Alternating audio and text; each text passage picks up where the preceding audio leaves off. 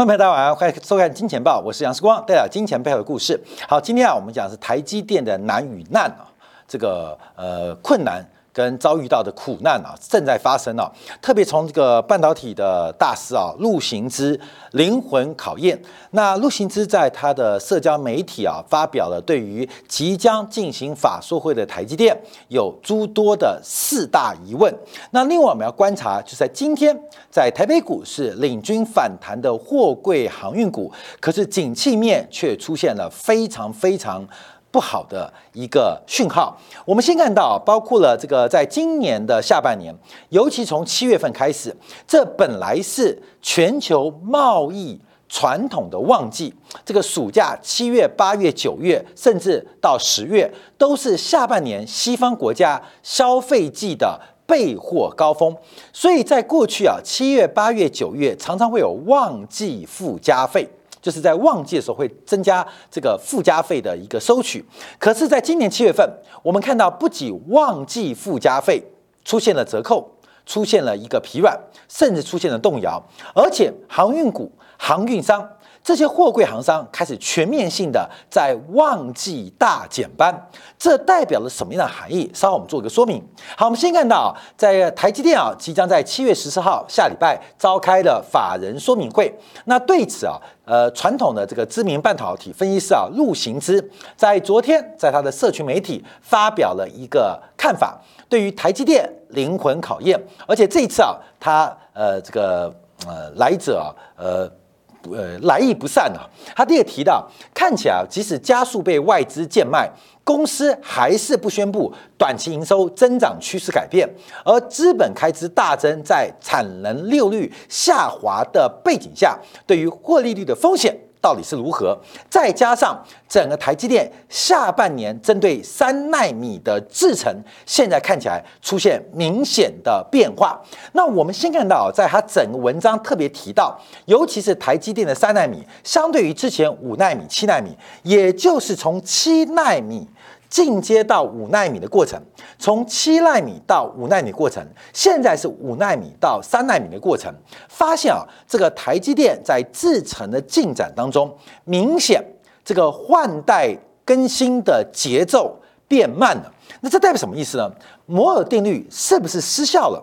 这是台积电必须在下礼拜法说会来进行说明的，尤其是在六月三十号，赶在第二季末。这个三星正式宣布，三纳米进入了商业化的量产。虽然产能不大，虽然客户可能是一家没有人听过的中国大陆的一家挖矿的晶片公司，可是三星毕竟在六月三十号正式宣布三纳米进入商业化的量产。可是台积电的三纳米呢，似乎支吾其词啊，基本上对于它目前的一个发展表达的蛮模糊的。可是光是从三纳米跟五纳米。从五纳米进展到三纳米，相对于之前七纳米推进到五纳米的制程，这个时间感觉是逐步的延长跟扩大。所以摩尔定律是不是有失效的一个前瞻，有失效的可能？这是台积电可能必须要做说明的。所以我们看到这个台积电的难。可能是半导体接近最后的攻坚，尤其是按照目前细晶圆啊、硅片啊、细离子啊、细原子、细原子本身就只有一点二纳米，所以半导体用细作为材料，可能已经来到一个物理的极限，因为细的原子就是一点纳一点二纳米嘛，所以接近到三纳米或二纳米。那理论上是不可能萎缩到比细的原子来的更小，所以陆行之就提到，哎，基本上台积电必须要做此说明，尤其是摩尔定律是不是失效了？那我们看一下，他特别提到几个问题啊。第一个是整个五纳米往三纳米的推进当中，似乎在上一周的台积电技术论坛，把整个三纳米的初阶版本或基本款。省略不提，省略不比，直接是拿进阶版的 N 三一啊，这个三纳米的进阶版跟五纳米的相关的良率啊、相关的功效来进行一个比较。可是 N 三一这个三纳米的进阶版，应该理论上是要到二零二三年之后才会对台积电有所贡献。所以从整个台积电的技术的迭代升级，发现出现了明显放缓的节奏，而且这个节奏比之前从七纳米进入到五纳米，至少最少增加了超过一年，所以到二纳米的制程。最快最快也要到二零二五年下半年才能量产出货。那按照对手，包括了三星，包括了英特尔，基本上让竞争者出现后来居上的一个发展。因为按照这个目前的进程，至少三星追上了，不能说三星超越台积电，可是至少三星追上了。那三星已经进入量产，开始进行量产良率的一个提升的过程，而台积电现在还没有量产，而整个学习曲线的起点还没有发生，所以陆行就提到，是不是给竞争者有一年的喘息空间？所以针对啊台积电在上周的技术论坛，感觉。陆行之是非常非常的不看好台积电，甚至提到了水果手机，讲的就是苹果手机，因为苹果九月份要推 iPhone 十四，他认为 iPhone 十四还能期待吗？为什么台积电把 N 三制程直接跳到 N 三一制程，代表了什么样的含义？是做不出来，还是连苹果都对于 N 三制程三纳米的初阶版本制程不甚满意？那是受到制造端的影响，还是苹果的消费端出了问？问题其实啊，时光之前在这个 iPhone 十三的时候就买过它的旗舰机啊，我不用，但买来送人。那问人家的体验，其实苹果手机大家都知道严重过热，严重过热。这个苹果手机啊，基本上我看到你看个影片啊，假如长时间的使用，不要长时间，一定的使用烫手。所以其实这个烫手原因也代表晶片的这个耗能或这个相关的功效。其实出现了一些复杂端的问题。我们作为消费者体验，我们并不知道为什么那么烫手，可是可以明显看到热嘛，就代表能量的消耗。这个能量消耗不是消耗在运算当中，甚至可能在运算过程当中产生了大量的余热，这等于是一个能耗过度的浪费啊。关键这是我们简单的尝试嘛。你像现在的汽车引擎为什么加 turbo 嘛？那引擎。排气量越来越小，主要就是把废气拿来再回收进行加压的 turbo 嘛，这是尝试嘛。我们看到很多，你像这个蒸汽火车，后来慢慢火车的进步，原因也是要想办法让热能不至于浪费。那苹果手机会那么烫，后面我就想啊，就用汽车逻辑，用火车逻辑，代表它很多的能量被热能给带走了。或产生很多热能，而不是消耗在运算当中。所以，苹果九月份的 iPhone 十四到底能期待什么啊？这是陆行之不仅挑战台积电，也挑战苹果。所以，也更提更提到，那基本上会不会给三星或英特尔有后来追上的一个机会？下礼拜他提出了四大问题，就是陆行之他认为啊，公司不应该浪费时间来讲二季度的数字，而认为投资人比较需要担心的。第一个是二零二三年度、明年度，还有二零二四后年度营收成长会不会低于之前公司所估计的百分之十五到百分之二十的成长目标？因为这百分之十五到百分之二十的目标，第一个对于台积电的股价估值有很重要基础参数的影响，另外一个是这个营收主要是反映过去几年度台积电。高速的资本扩张能不能反映在营收上面？那另外，假如目标没有变，有没有考虑到目前客户的库存，还有全球通胀、股市崩跌对于科技产品跟半导体需求的重大影响？我们这边要特别说明啊，跟大家报告，其实这波全球啊实体的景气反转，在五月底忽然出现逆风。呃，很多不管是呃消费泡沫或库存的积累，还是股市财富效应的泡沫，它是长期累积的。可真正引爆，就是不管是金融财富效应，还是库存爆仓，它其实的关键时间点是在五月下旬。所以，我们说实在话，也不能严格啊，也不能这个苛责台积电，因为毕竟从五月底到现在七月初，短短一个月的时间，面对那么大的生意。面对那么大的营收，对于那么大的一个投资，管理层要做出迅速的反应跟决策，其实非常困难，其实非常困难。也就是，就算是看错，这一个月的证据够不够确认景气出现重大的偏移。其实对于台积电这种公司来讲，压力是非常沉重的。可是，不管从下游还从上游看起来，不管是客户的库存天数啊，就是我们前几天提到这个所有半导体产业大型品牌的库存天数都已经暴增，甚至回到二零二零年。当时新冠疫情爆发的相对位置，再配合市值大幅的萎缩，到底半导体产业的反转，台积电作为全球制造半导体的龙头，能不能对他们的客户、对投资人进行交代？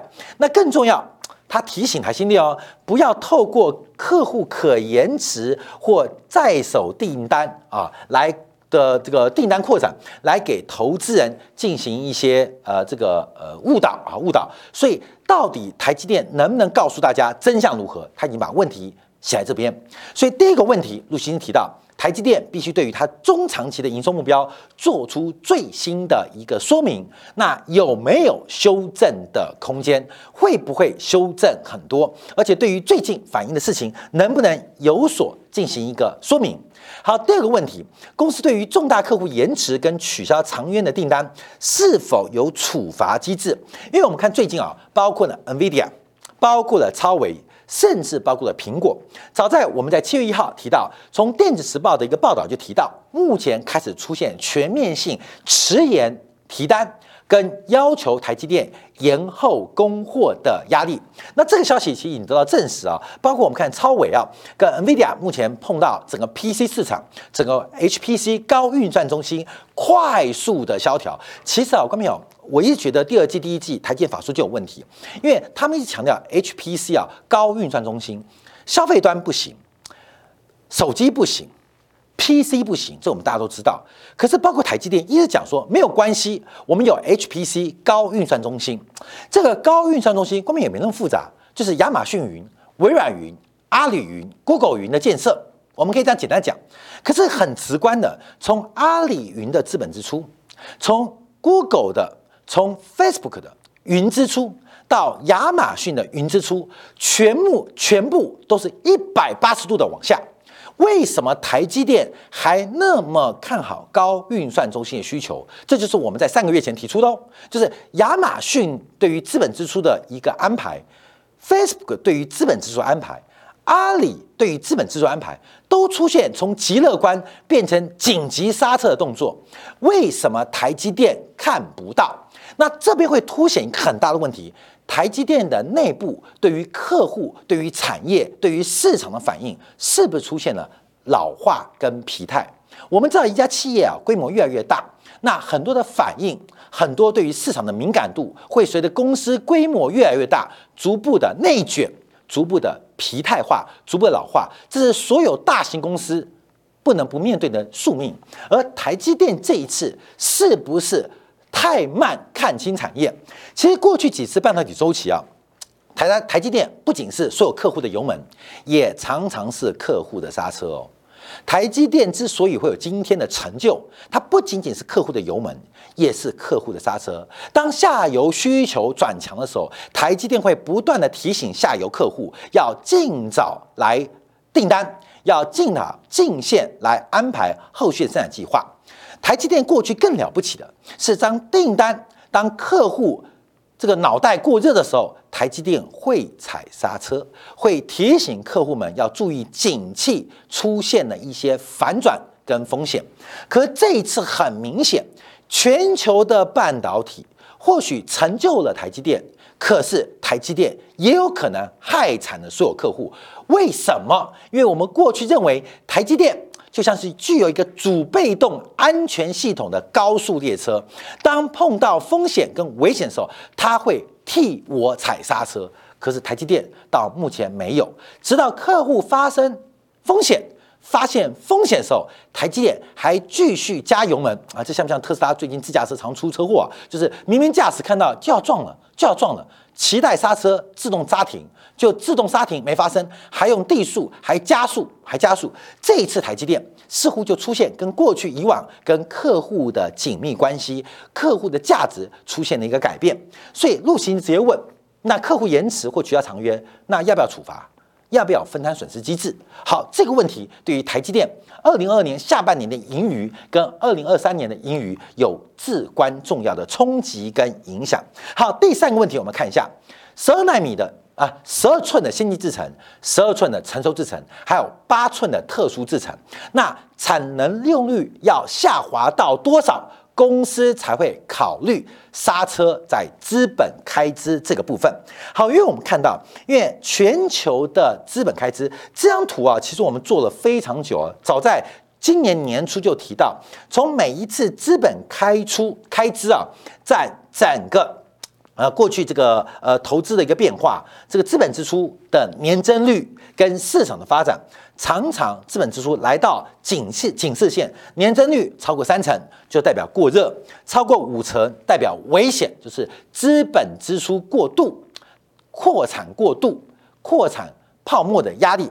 那这一次其实已经发生了。那我们看台积电，从二零一二年到二零二年，它的支出是不断扩张，今年的资本支出预估高达四百亿美金。观众有注意到，英特尔在美国的一个工厂。因为借口补贴不到位，恐怕要延后量产。那补贴到不到位，我不知道。补贴到不到位，跟英特尔要不要量产有没有直接关系，我也不确定。但我看到的是，英特尔在美国的产能踩下了刹车。哎，英特尔在美国的产能踩下了刹车，有可能是因为补贴不到位。有可能是跟补贴没有关系的市场因素，所以我们看全球几个重要的大厂在这边踩下了刹车，所以我们看到不管应用材料，包括了 ASML 股价均都大跌。从设备端可以看到，目前制造端、采购端。开始出现一些降温动作，可是全世界上唯有台积电继续火力全开，今年全年的资本支出高达四百亿美元，明年能够降多少？刹得住吗？现在全球开最快、能量最大资本支出就是台积电，所以陆行就问了。不管是八寸的特殊制程，十二寸的成熟制程，二十八纳米，还是包括二十八纳米以下的这个先进制程，到底台积电你要到产能利用率掉到多少，才愿意开始把资本支出踩刹车？面对台积电的资本支出是超过三十 percent、五十 percent 增长，可是台积电的营收恐怕只剩下十 percent。十二 percent 增长，那这会使得折旧跟摊提对于台积电来讲产生巨大的包袱。那这个风险，我要再次利用台湾一家非常失败的经验，叫做中华印象馆为例。我观众有常看到我讲华印啊，这个华印啊，在九年代末期啊，其实做出了非常艰难的决策。当然，华印现在已经破产，几乎清算了。那华印为什么会失败？因为华印中华印象馆嘛，你就知道它是做印象馆的。在九零年代末期，在本世纪初期，当整个印象馆即将四维，包括了液晶电视，包括了电浆电视，新时代的平面显示器即将成为市场未来的主流。中华印象馆要做出非常艰难的决策，就是包括了飞利浦啊，这个包括日本日立都逐步的退出印象馆的产出，就是工厂慢慢关掉。那准备转进新的制程，那就要赌一个，后面要赌一个。我们看一下，一个是 CRT，第一个 CRT，我们举例，现在是一九九九六年，你在一九九六年做个决策哦，我们一九九六年做个决策，我们第一个不知道，在当下不知道是往 LCD 走，还是往 PDP 走，就是电浆电视啊，当时不知道哦，当时不知道。第二个，就算知道，它是一九九八年成为主流。还是两千零二年成为主流，这些都是问号哦，各位都是问号哦。所以第一个，对于中华印象馆，当时全球第三大的电视机印象馆的厂商，我要选择 LCD 还是 PDP？第一个不确定，第二个，就算选对了，它什么时候会成为市场可接受、可商业化、价格低到消费者会买得起？这个时间点是两千零一年。两千零二年还是两千零五年？其实对于中华印象馆当下的决策是不确定的，所以当时做出一个什么样判断？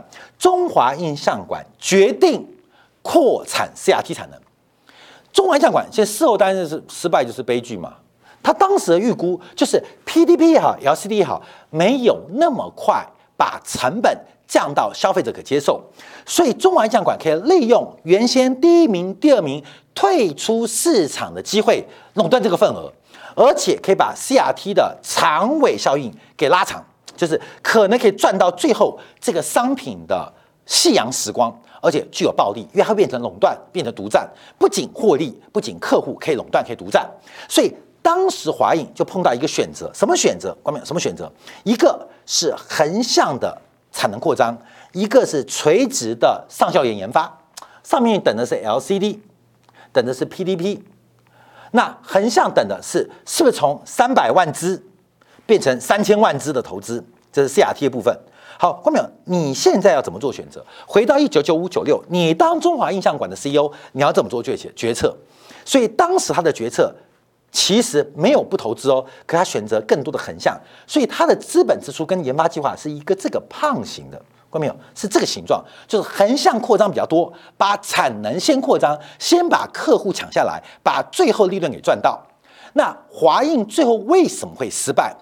第一个，它两头压，分散了新进部门跟新创部门的资源；第二个，没有想到印象馆淘汰的速度太快。这是华映失败后来原因，后面还有公司治理啊等等原因，反正失败的理由就很多了。呃，失败什么都骂，董事长长得丑都是一个理由，是吗？看没有？每一个企业家在做关键决策的时候都非常困难。可是我们作为股东投资人，我们当下跟他一起赌哦。这个故事能不能换到台积电？能不能换台积电？我们都知道，细这个材料刚提到原子的这个就是一点二纳米。所以，细这个材料已经快要走到极致，细晶圆、细基材基本上像不像九零年代的 CRT？未来的新材料已经出现，可是没有人知道新材料何时可以商业应用，而且应用的价格、应用的成本、应用的产品能够广泛化。台积电现在做的决策。跟二十年前的华影其实是一模一样，就趁新材料被发现、被发明、被应用之前，开始全面的扩张产能。会不会成功？不知道；会不会失败？也不确定。因为当下的决策，没有人知道未来怎么发展。可是我们要提醒观众朋友注意到，因为华影的股价曾经也是五六十块、七八十块啊，应该有七八十、五六十块到五六十块，最后跌到什么？跌到零点零五元啊，就是下市前的最后价格嘛，零点零五元跌了啊，跌了千分之一。所以台积电的产能竞这个军备竞赛，到底会产什么结果？有可能大胜，一雪台湾二十年前在印象馆显示器输给韩国的耻辱。那也有可能重蹈华映的覆辙，这个都是我们给观众的是个选项，因为我们不知道，我也不敢确认。可是陆行之已经看出来了，这个目前来讲，第一个制程推步前进啊，不能做更大了。做更精细了，可是你不断的投资，到底产能利率何时才要做出一个调整跟安排？好，那我们这边看一下台积电的股价净值比啊，因为台积电目前股价大跌，当然目前价格啊已经跌到了呃这个近两年当初的起涨点啊这个位置啊，我们试图从另外一个估值来做分析，面对这种重大资本支出，就是重资产的公司，本身也是周期循环的一个产业。其实用股价净值比，有时候可以看得出来它真正的合理或理想，对于投资人友好的投资价位。其实从两千零三年到现在，这是一个股价净值比的河流图，特别在产业跟板块面遇到逆风跟下滑的时候特别有用。我们看一下。台积电过去的这个呃股价净值比的河流图啊，可以观察，最低的时候是两千零八年十一月份次贷海啸最严重的时候，二点零四倍。哎，这个我们可以当做一个 mini 码哦，关没有？就是 mini 码，就台积电最糟糕，本世纪股价最差的时候是在两千零八年的二点零四倍。那后面几个景景气的波动跟波幅，包括我们看到二零一五年。当这个美国结束 QE，全球消费景气出现动荡的时候，当时台积电的股价值净值比最低来多少？二点二八倍。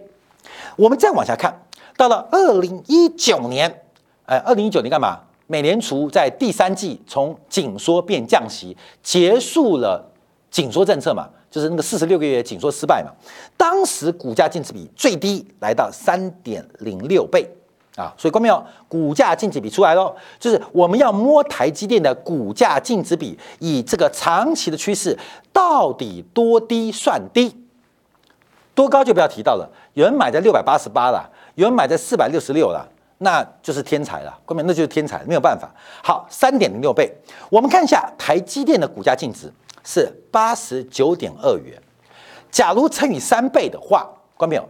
大概两百七十块。假如半导体产业很悲观的话，最低到两千零八年的时候，两二点零四倍，它的股价净值比来换算的话，大概一百八十块。我们不知道它会回到哪一个点，但可以从历史的股价净值比会不会到，观众朋友自己做判断。可是会不会回到这个位置，要自己做思考哦。所以当时我们在二零二零年对台积电股价观察，我们就是用股价净值比来做衡量。后面这个泡沫之大，套牢了数十兆的投资人，这个头嘛，哥们，这个头嘛。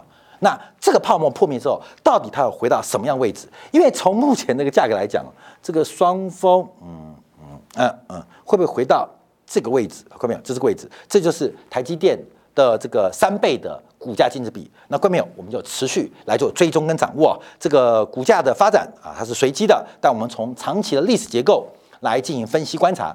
上一次我们从二零二零年的八月份，很自豪的。我们连续用这个来分析航运股，当时的阳明六块多、七块多，长荣十二块多。我们在去年，去年当长荣来到一百八十块，我们再用股价金比再分析一次。从头到尾都分析过，我们现在再用股价净值比来分析这种重资产跟周期权公司所碰到的一个惨况。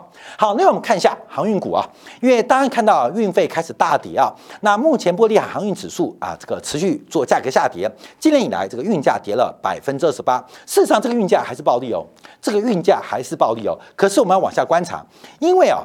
这个集装箱就是货柜行业的牛市即将终结。大家知道，这个牛市一终结啊，未来航运可能一坏坏十年。所以我们那天啊，做梦梦到二零二四年长荣在减资之后话，一年可能会赔掉一个股本。这有没有可能？我们要分析给你听哦。就是减资之后的背景，长荣海运这个台湾获利之王，有可能赔掉一个股本哦。为什么？因为股本变小嘛，加上它的产能闲置。基本上快发生的事情，我们叫观察啊，因为现在从国际最新的观察，集装箱跟货柜行业的这个牛市恐怕要结束了，要结束了，要终结了。好，那我们要特别观察，因为现在出现第一个最不利因子就是减班，就是减班。我们看到这个减班，实际上我们直接看减班啊，关门减班减班减班，这个这行业这最新班表，关门这最新班表，红色的就是把班次给拔掉了。班子拔掉了，不管从宁波、从上海、从青岛，整个太平洋航线出现大面积的减班跟停航，减班跟停航，讲不客气的，它开航就是空船，没有那么多的货柜需要，所以我们看到这一次的减班减的数量非常非常多，不管是这个。呃，Two M 联盟，不管是包括了长荣的联盟啊，不管是阳明联盟，现在全面在做减班的一个变化，都在减班了。看到没有？整个远东地区往太平洋也好，往大象都在做减班。我们看美国这个最有名的美森的现时的一个最低报价啊，限时达最低报价，这是很多业代都会用的。这个价格目前已经杀到底喽。现开始积极的跟他来做这个杀价动作，而这个杀价动作，关面我们要从这张图来跟大家报告，因为从货柜航运七月份的减班出现一个非常非常不妙的现象，因为七月、八月、九月是传统货运、货柜运输、交通运输的旺季，在旺季降价，在旺季减班，那到底背后出现什么故事？我们今天啊，用今年年初的一个数据做观察，从今年第一季。不管是线上销售还是线下销售，出现一个非常恐怖的数字，就是退货。线上销货，线上销货，整个二零二一年的退货比例高达百分之二十点八，线下销货退货的比例高达百分之十六点六。就是去年的销售，它不仅是一个消费泡沫，引发了所有企业、所有厂商对于今年、对于明年、对于未来的长期预估，我们都这个被泡沫破灭、泡沫给骗了。而这个泡沫破了，当然引发库存增加。可是最恐怖的退货潮才刚刚开始，很多的退货潮才正在发生。从最专业的。科技含量最高的半导体，到最普遍的重资产的航运业，都预示着一场经济的大萧条正在等待着我们。从昨天晚上两年期国债跟十年国期国债的倒挂，更预示了这场经济的衰退，这场经济的下滑可能会失控。尤其是美联储、欧洲央行的加息节奏还在进行当中，这是一个非常完美的风暴。迎接着这个市场，迎接着这个经济，请大家特别要做好准备。好，休息一下，我们的精讲部分就要解释一下，今天美元创新高哦。而美元为什么在今天下午盘的时候再度创下近年来新高？主要是欧元破底了。欧元怎么会跌漏了呢？那欧元的大跌刺激了美元创高，到底又对于我们这个第三季的行情会什么影响？我们休息片刻，回来看一下美元创高跟今天。欧元破底的最新变化。